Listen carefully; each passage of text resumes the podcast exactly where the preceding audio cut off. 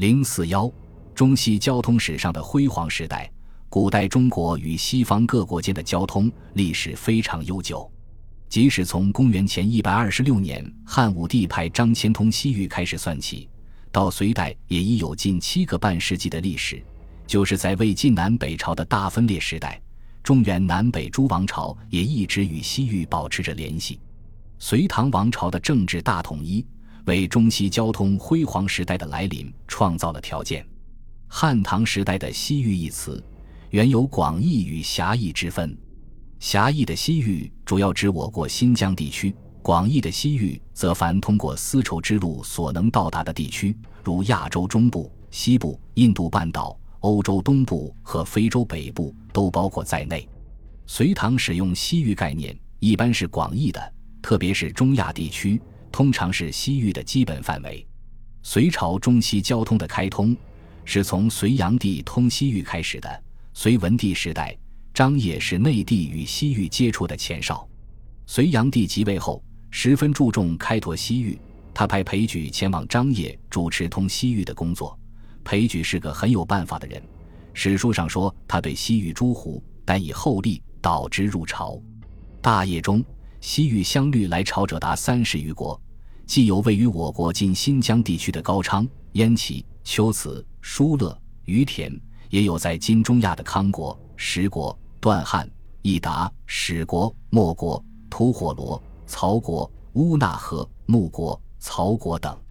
裴矩在与西域诸胡的交往中，经过寻讨书传，访采胡人，丹青楷写，完成《西域图记》三卷。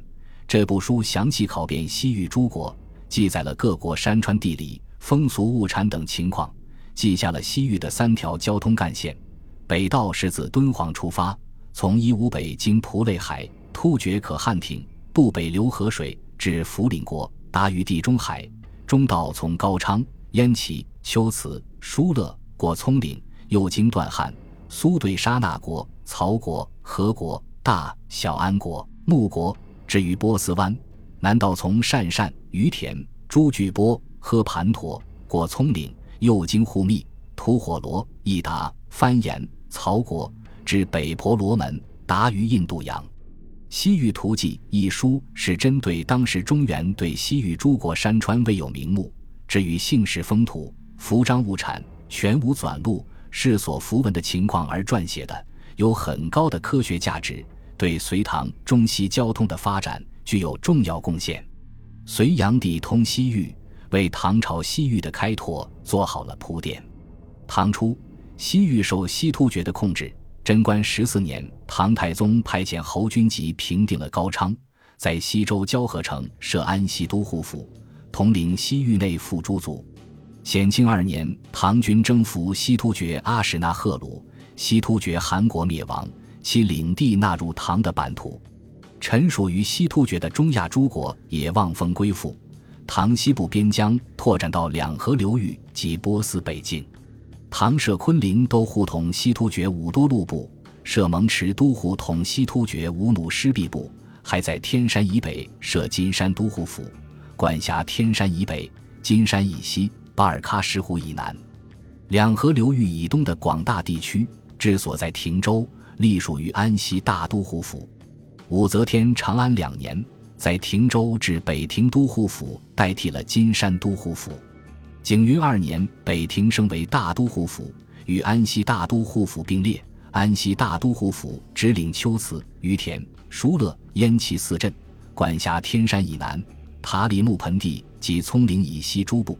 北庭大都护府镇抚天山以北、巴尔喀什湖以南，远至两河流域的西突厥实姓诸部落及各藩国，仍统昆陵与蒙池两个都护府。唐朝在西部边疆的统治体制基本确立下来。安史之乱以后，关陇失守，东西阻隔，但安西、北庭两大都护府仍控制着西域五十七国及实姓突厥。大约在贞元七年之后，安西、北庭最终沦陷于吐蕃。唐朝西域的开拓，对中西交通的发展意义深远。其中最主要的是保证了西域丝绸之路的畅通。即裴矩在《西域图记》中所讲到的，从敦煌西去，分北中、南三条干线而达于西海的通道的安全。在隋和唐前期，中西人员往来主要是通过西域道。安史之乱以后，陇右及安西、北庭先后沦陷，东西阻绝。而与此同时，海船制造和航海技术有了较大的进步，唐朝的经济重心也南移，扬州成了当时最繁荣的城市。这些因素促进海上丝绸之路的兴盛。《新唐书·地理志》保存了唐代地理学家贾丹的《黄华四达记》的部分内容，其中广州通海一道条下记录了由广州到波斯湾的航海路线和船行日数等具体情况，也就是所谓海上丝绸之路。大体上说，是从广州出发，沿越南海岸南下，穿越马六甲海峡。绕过苏门答腊，西行至狮子国，再沿梅莱国海岸北上，抵达新头河口，从此沿波斯湾海岸西行，经阿曼湾到达波斯湾头，最后溯幼发拉底河至阿拉伯首都富达城。另外，也可从梅莱国海岸横越阿拉伯海，到达东非沿岸和亚丁湾等地，然后再趁季风沿阿拉伯海岸进入波斯湾。全程航行至少需要三个月。另外，还有草原丝绸之路。隋唐时代，中西经济文化交流很多是通过北方草原各族作为中介而实现的。当时回鹘等少数民族政权中有很多中亚胡商，他们转运物品走的就是草原道。此外，还有两条通往南亚的陆路，一条是从浙东城西去，过太和城至永昌。西渡怒江至诸葛亮城，入票国，经万宫；西渡黑山至东天竺迦摩波图，又西南至中天竺国东境，又西至摩揭陀国。另一条是从甘肃经青海入西藏，然后越喜马拉雅山，过尼泊尔至波特纳。西域的拓展，丝绸之路的畅通，使唐朝的声名远播一隅，外国使者频繁地到中国来朝圣。西域内附诸国来的最多。仅据《册府元规》统计，在贞观元年至大历七年，康国使臣来长安朝贡三十一次，十国二十一次，安国十七次，曹国十次，米国九次，史国七次。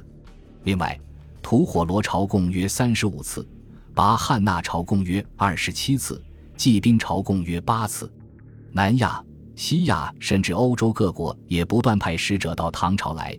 据粗略统计，大使遣使来华达三十七次，五天竺共遣使来华十九次，狮子国三次，福临七次。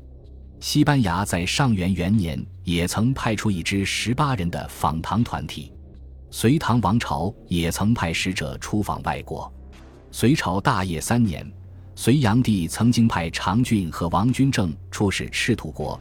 受到赤土国王的热烈欢迎，赤土王还遣其子那协家随长俊等回访中国，使赤土成为唐朝从南方输入印度文化的一个连接点。隋炀帝还曾派韦杰、杜行满等人出使西域诸国。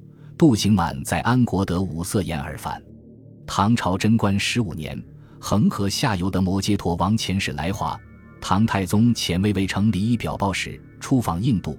李仪表途经尼泊尔时，受到国王那林提婆的热情接待。提婆邀请李仪表等参观阿奇婆尼池，池广数十丈，水长盆沸，共传汉辽。魏氏好义，或敌以物则生焉。夫其上稍悬可熟。贞观、显庆间，唐朝还曾三次派王玄策出访印度。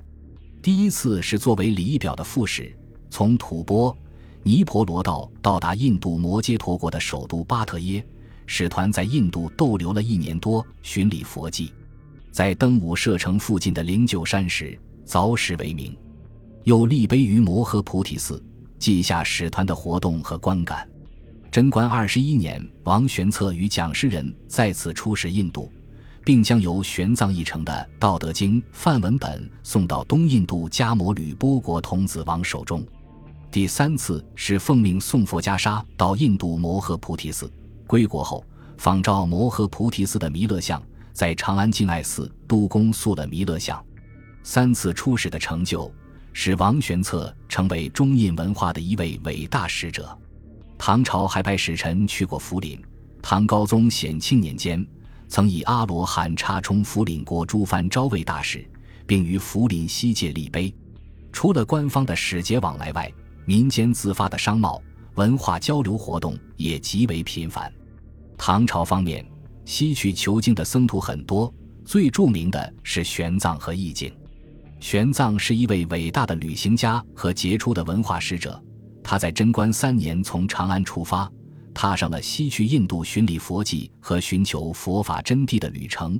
经甘肃入新疆，涉天山，过热海，至突厥可汗亭，而后经中亚十国、康国等地，出铁门，渡雪岭，到达印度。他巡游五印度，搜集佛经六百五十七部，还曾应戒日王请求。和五天竺僧徒辩论、开会十八天，受到大小乘佛教僧徒的推崇。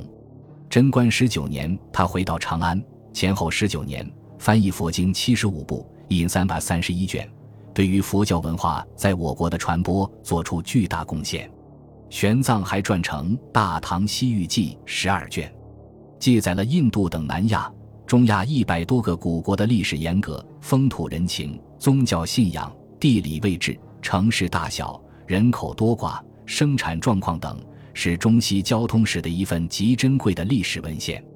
易经走的是海路，他在咸亨二年下南海乘船，经世利佛氏，入丹摩利帝国，然后游历印度各地达二十五年，搜集范本经律论近四百部。回国后译出五十六部，还撰成了《大唐西域求法高僧传》《南海记归内法传》。其他西游的名僧还有悟空。玄照、道熙、慧超等，中国商船在公元前两世纪时就已驶达印度，到五六世纪时便能航至两河流域了。隋唐时代造船业极发达，有一种名叫苍伯的大船，长达二十丈，可载六七百人。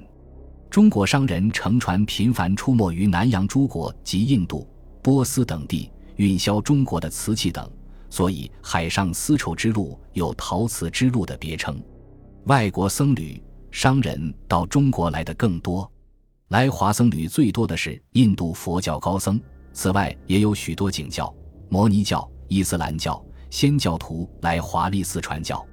外国商人以昭乌九姓胡商和波斯、阿拉伯商人为最多，他们或做珠宝生意，或买卖香料药材，或转贩丝绸皮毛，或开酒食店。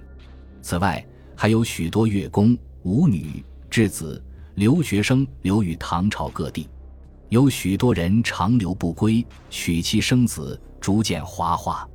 京师长安汇聚的外国人最多。据《通鉴》记载，唐德宗时简括长期留居长安的胡客得四千人。胡客主要是来华经商的粟特人、波斯人、大食人。长安西时有波斯邸。春明门往南，大大小小的胡店星罗棋布，还有许多以回鹘人身份久居长安、举志取利的九姓胡商。广州是当时最大的外贸港口城市。阿拉伯旅行家麦斯俄迭说：“广府城人烟稠密，仅仅统计伊斯兰教人、基督教人、犹太教人和火仙教人就有二十万。”有的学者估计，李勉做广州刺史时，广州每年来华的外国商人。至少也在八十万以上。据说唐末黄巢起义军进攻广州时，死于战乱的胡商就有十二万人。扬州、泉州也聚集了不少外国人。只得出，田神公在扬州搞迫害，大时波斯贾胡死者数千人。中西交通的兴盛，频繁的人员往来，大量外国人的流华，使极具意志特色的西亚、南亚。中亚文化源源不断地流向中土大唐，长安成为中西文化汇聚的中心，多元文化的大聚会，为唐文化根据自身需要鉴别、吸纳、改造外来文化，使其融入自己的血液，创造了良好的条件。